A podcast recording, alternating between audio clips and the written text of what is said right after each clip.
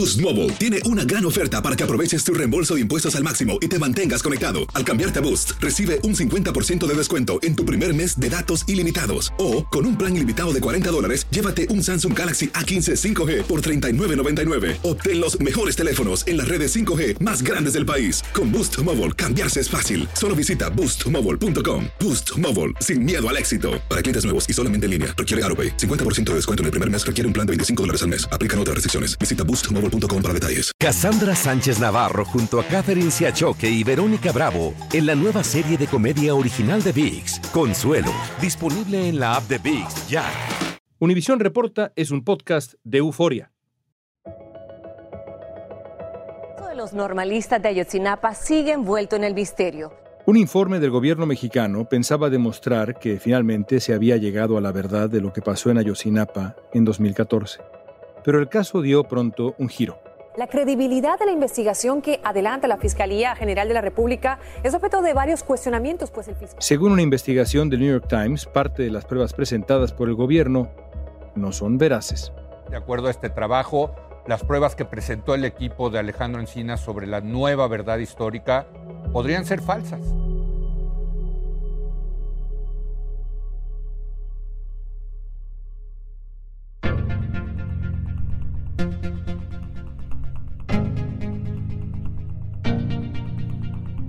Hoy vamos a platicar con Natalie Kitroev, la periodista que condujo la investigación del New York Times sobre las pruebas del caso Ayotzinapa. Kitroev nos va a ayudar a entender qué tan cuestionables son las evidencias presentadas, qué papel jugó el subsecretario de Derechos Humanos Alejandro Encinas en México y cuál es el estado de la investigación sobre la desaparición tan dolorosa de los 43 estudiantes. Hoy es miércoles 30 de noviembre, soy León Krause y esto es Univisión Reporta.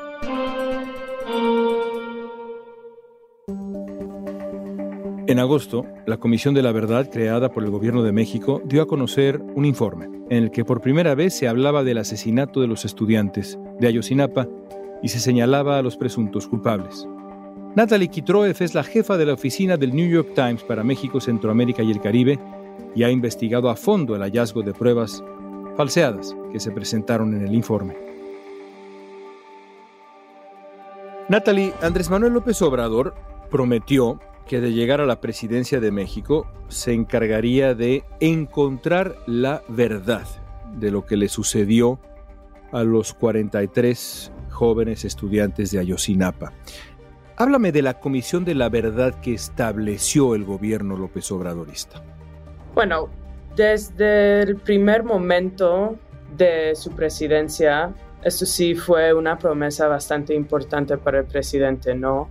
El caso obviamente tuvo un significado bastante clave para el gobierno de Enrique Peña Nieto y López Obrador prometió hacer algo diferente y es por eso que su primer acto como presidente es crear esta comisión de la verdad. Y el propósito era justo lo que acabas de decir, era investigar la desaparición y llegar más a fondo a lo que pasó esos días de septiembre del 2014 para encontrar los muchachos. Esto era lo que faltaba, ¿no? No habían encontrado la mayoría de los 43 y él nombró a Alejandro Encinas, un viejo amigo, un ex senador, para encargar esta comisión. Y la verdad, yo creo que marcó una diferencia el presidente con el gobierno pasado por demostrar desde el principio que sí quería llegar a la verdad para las familias y se puso pilas desde el primer momento. En agosto pasado, el gobierno finalmente, después de años de trabajo, dio a conocer los hallazgos de esta comisión de la verdad que nos describes. ¿En qué consistieron esos hallazgos? ¿Qué descubrieron? ¿Cuáles fueron las conclusiones en ese primer anuncio? En agosto, por fin, después de más de tres años de investigar, dieron a conocer un informe que habían construido a base de varias piezas de evidencia. Una de estas piezas es lo que se llama aquí en México los pantallazos, capturas de pantalla supuestamente de conversaciones entre criminales, oficiales, narcos, personas involucrados en la desaparición. Y lo que dice el subsecretario Encinas a las familias y a la nación es que han encontrado evidencia de exactamente qué pasó. Y realmente sí hay cosas bastante nuevas. Parte del informe se base en lo que ya se ha hecho por parte del GIEI, el grupo de expertos internacionales que ha investigado el caso durante años, y de otras cosas que ya se habían hecho. Pero una parte, la parte más clave del informe se base en las capturas de pantalla, los cuales son el respaldo fundamental para decir por parte del gobierno dónde tiraron los cuerpos de los muchachos, cómo lo hicieron, quién lo hizo y, en fin, fue un paso enorme en cuanto al caso. Según el informe de la Comisión de la Verdad, los estudiantes fueron asesinados por narcotraficantes que trabajaban con las autoridades. El documento incluía 467 capturas de pantalla de mensajes supuestamente enviados por delincuentes y funcionarios implicados. Según los documentos, personajes identificados como el chino y el negro habrían señalado al exalcalde de Iguala, José Luis Abarca, como quien dio la orden del asesinato a discreción de todos los normalistas por recuperar una supuesta mercancía que sería la droga. Después de que se divulgó el informe, se emitieron más de 80 órdenes de detención contra militares y funcionarios presuntamente involucrados. Cuatro militares y el exfiscal general Jesús Murillo Caram fueron detenidos. ¿Dirías que la evidencia más importante, la evidencia que marca diferencias con lo que sabíamos antes, porque se anunció como la versión más fidedigna de lo que había ocurrido en contraste con lo que se llamó en su tiempo la verdad histórica, la evidencia más contrastante con lo anterior eran estos pantallazos, estos mensajes. ¿Es la evidencia clave del caso del gobierno, la versión del gobierno actual? Bueno, después de que sacamos nuestro reportaje sobre el informe y durante el proceso de reportearlo, nos dijo el subsecretario Encinas que hay muchísimas piezas de evidencia. Y es cierto, el informe sí se basa en muchas pruebas, ¿no? O sea, o cita muchas pruebas. Pero si estamos hablando de lo que es realmente nuevo en cuanto a las conclusiones, bueno, sí hay una parte en donde el gobierno dice por primera vez que es un crimen de Estado y esto es bastante importante y reconociendo todos los obstáculos que enfrentaron por parte de elementos del Estado. Eso es nuevo, pero en cuanto a la investigación, en cuanto a lo que es revelar hechos nuevos para entender la verdad y el paradero de los muchachos, sí es una pieza bastante clave. O sea, esto lo dice el informe. Si tú vas al informe, si lees los anexos, pero también, o sea, en las mismas conclusiones del informe vas a ver ahí citados esos mensajes. Mensajes hacen referencia a que los cuerpos han sido movidos de donde los habían dejado para evitar que los restos fueran encontrados. En el informe de los expertos del GIAI, eh, al menos 25 muchachos este, se los llevaron este, los militares del 27 Batallón. Lo que también dicen, que sí es nuevo, es que sugieren el involucramiento de un alto comando del ejército directamente en la desaparición de seis de los muchachos. Eso viene principalmente, parece en el informe, de estos mensajes.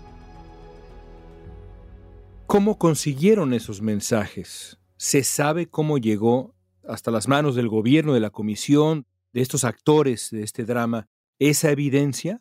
Llegaron de una fuente y entonces no tenemos una narrativa, un entendimiento muy profundo, muy específico de exactamente cómo les llegaron esos mensajes, pero sabemos que a partir de abril, creo, de este año, empezaron a llegar de una fuente una serie de capturas de pantalla.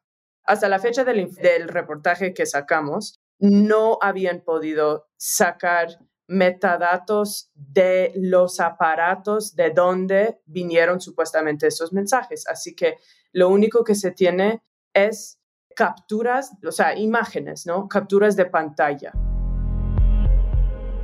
Un mes después de que se diera a conocer el informe, un medio local filtró el contenido de un informe oficial del caso. Se trata de mensajes filtrados y publicados por el periódico Reforma, en donde líderes criminales de Guerreros Unidos y autoridades municipales de Iguala Guerrero aseguran que los jóvenes fueron descuartizados y sin la menor... La filtración incluía datos de cómo ocurrieron las muertes y la desaparición de los cuerpos de los jóvenes. También mostraba que militares y funcionarios habían participado y encubierto el caso. Según el periódico Reforma, la DEA intervino teléfonos de integrantes del cártel Guerreros Unidos y se encontraron conversaciones que hacen presumir la complicidad con mandos del ejército, la marina y la policía municipal. El gobierno omitió evidencias que luego fueron publicadas gracias a filtraciones, que es algo pues muy común en el mundo, pero muy común en México. ¿En qué consistía esa evidencia esas filtraciones que se publican, ¿cómo las entendiste tú como periodista?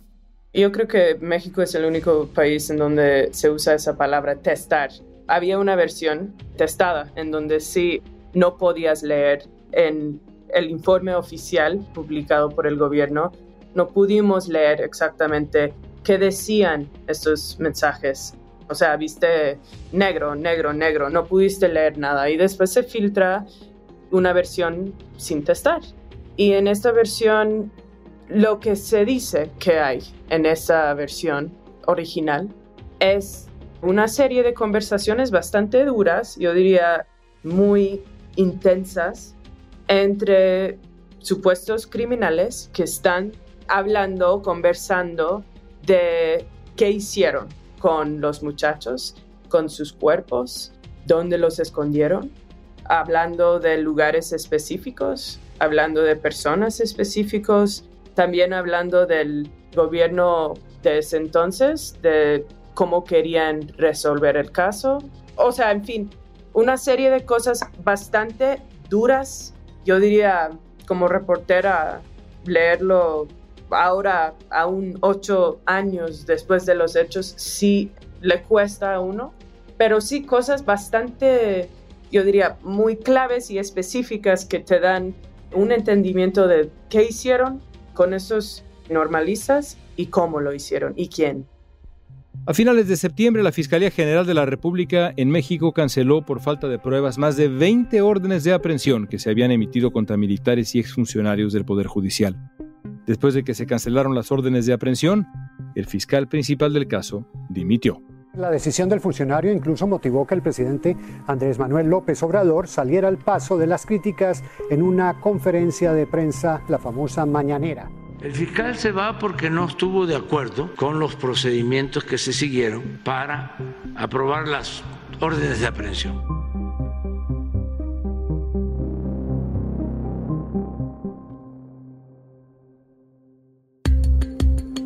Al regreso veremos cuál ha sido la posición de Alejandro Encinas específicamente ante las irregularidades en la investigación.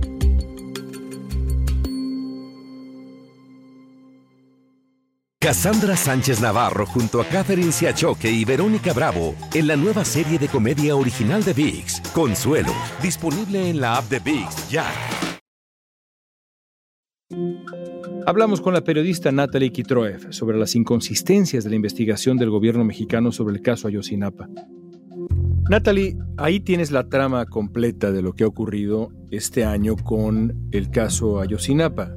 La presentación del informe del gobierno, la filtración del el informe completo sin testar, los famosos pantallazos. Cuando tienes frente a ti como periodista, junto al equipo del New York Times del que eres parte, cuando tienes frente a ti, frente a ustedes, esta trama tan compleja, cuando te das cuenta que algunas partes centrales de evidencia pues no está muy claro el origen, la fuente de estas otras cosas, ¿qué pensaste como periodista? ¿Cómo miraste este caso como periodista? Primero debo decir que sí había cuestionamiento antes de todo ese reportaje que sacamos. O sea, el GIEI, por ejemplo, los expertos hicieron una rueda de prensa en donde dijeron directamente que tenían dudas. Dijeron claramente no hemos tenido la oportunidad de revisar esos mensajes. Así que los expertos independientes manifiestan dudas. Sí, van más allá. Para nosotros que hemos revisado unas comunicaciones de la DEA, para nosotros no cuadra. La forma en que hablan los criminales en los mensajes no cuadra con lo que nosotros hemos visto en esta otra serie de mensajes entre los criminales. Los abogados de los cuatro militares detenidos por el caso Ayotzinapa anunciaron que demandarán al gobierno y aseguran que inculpan a los detenidos con presuntas conversaciones de texto que antes no existían y de las que dudan de su veracidad. Tendrán una responsabilidad con México, con los mexicanos y con la historia y con la justicia por la manera en la que han llevado esta investigación. Así que obviamente hay dudas, hay una oportunidad allá para hacer la pregunta.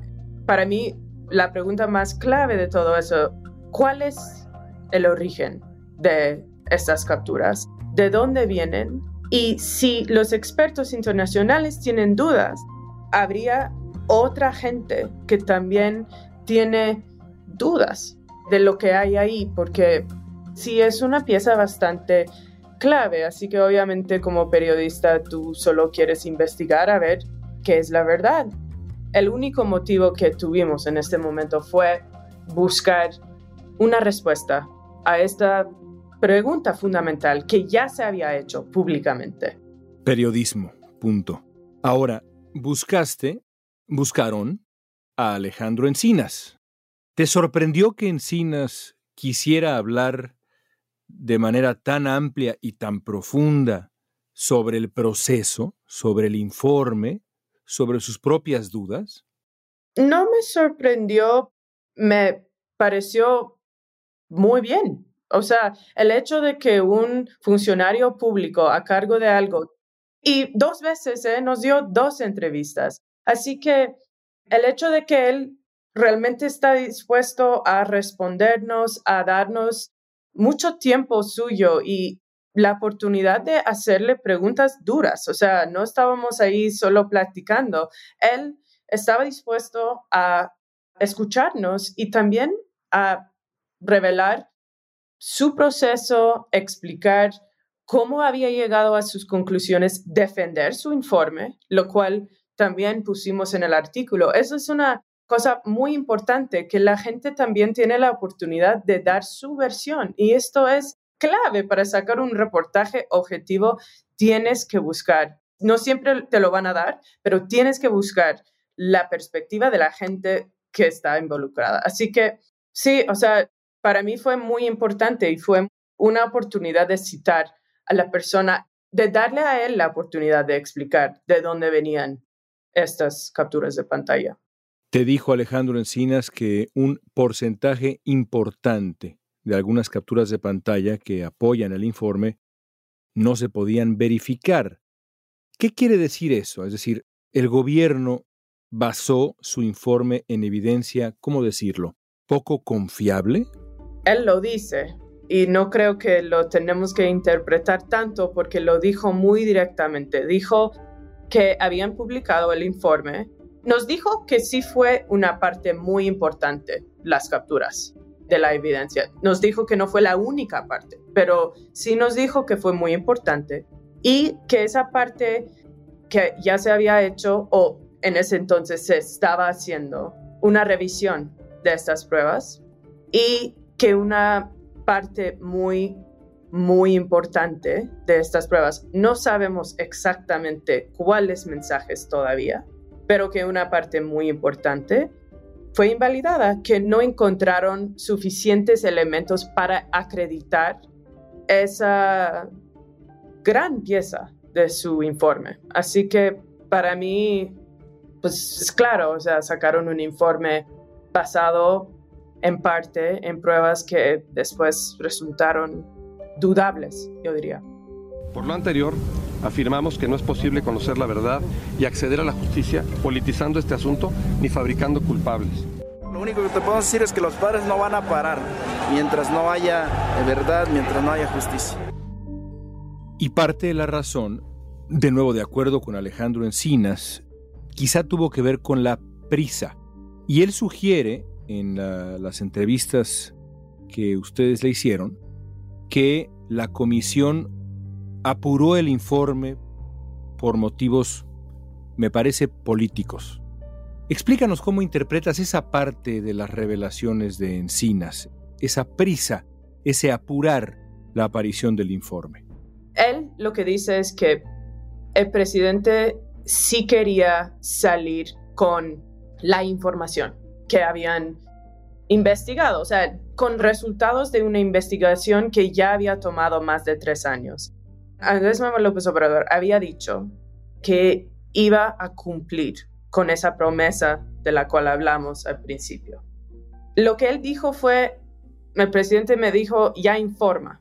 O sea, que Encinas me dijo a mí nos quedan dos años de gobierno y nosotros tenemos que dar resultados y la fiscalía tiene que judicializar.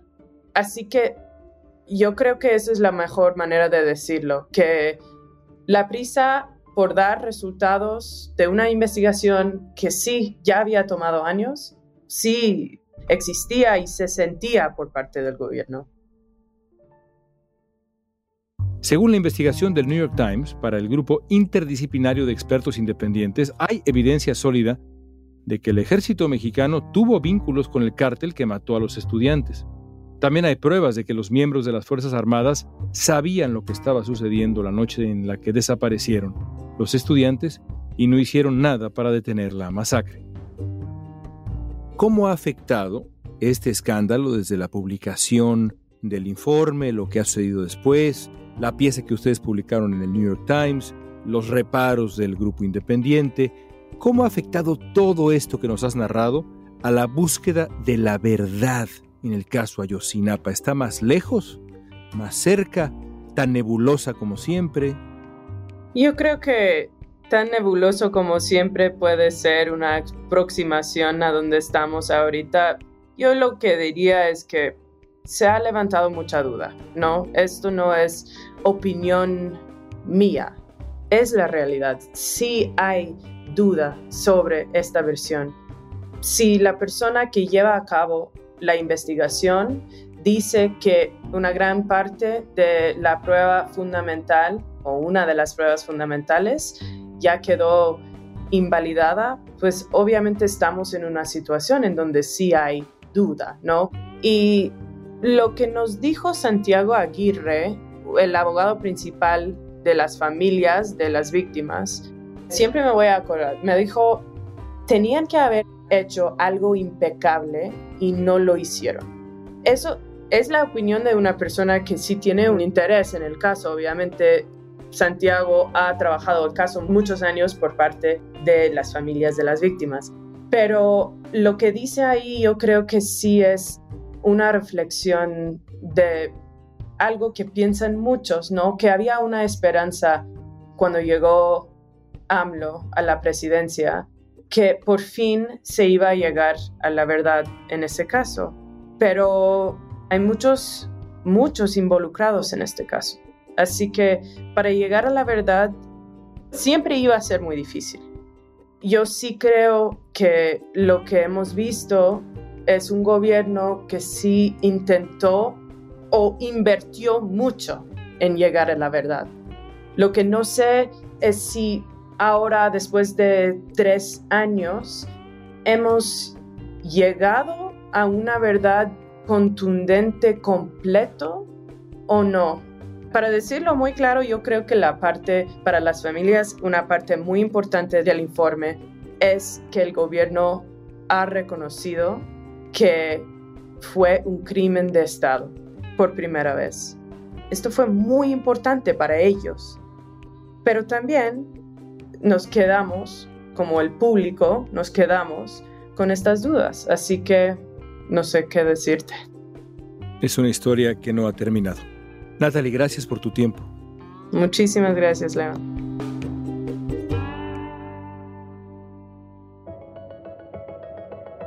La semana pasada, la relatora de la Comisión Interamericana de Derechos Humanos escribió en una columna en Washington Post que México no ha logrado esclarecer la verdad de Ayotzinapa. La comisión presentó un informe que pretende ser una hoja de ruta para que el Estado cumpla sus obligaciones sobre la investigación de la desaparición forzada de los estudiantes y el juicio de los responsables. Según la relatora, se deben adoptar medidas concretas para reencauzar la investigación, y el Estado mexicano debe ubicar en el centro de su estrategia a las víctimas y sus familiares.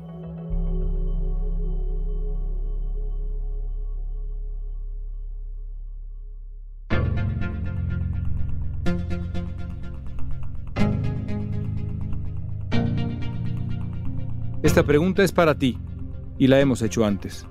¿Alguna vez sabremos realmente lo que ocurrió con los 43 estudiantes de Ayotzinapa? Usa la etiqueta Univisión Reporta en redes sociales y danos tu opinión en Facebook, Instagram, Twitter o TikTok. Escuchaste Univisión Reporta. Si te gustó este episodio, síguenos y compártelo con otros. En la producción ejecutiva, Olivia Liendo. Producción general, Isaac Martínez. Producción de contenidos, Mili Supan. Asistencia de producción, Natalia López y Jessica Tobar. Booking, Soía González. Música original de Carlos Jorge García, Luis Daniel González y Jorge González. Yo soy León Krause. Gracias por escuchar Univisión Reporta.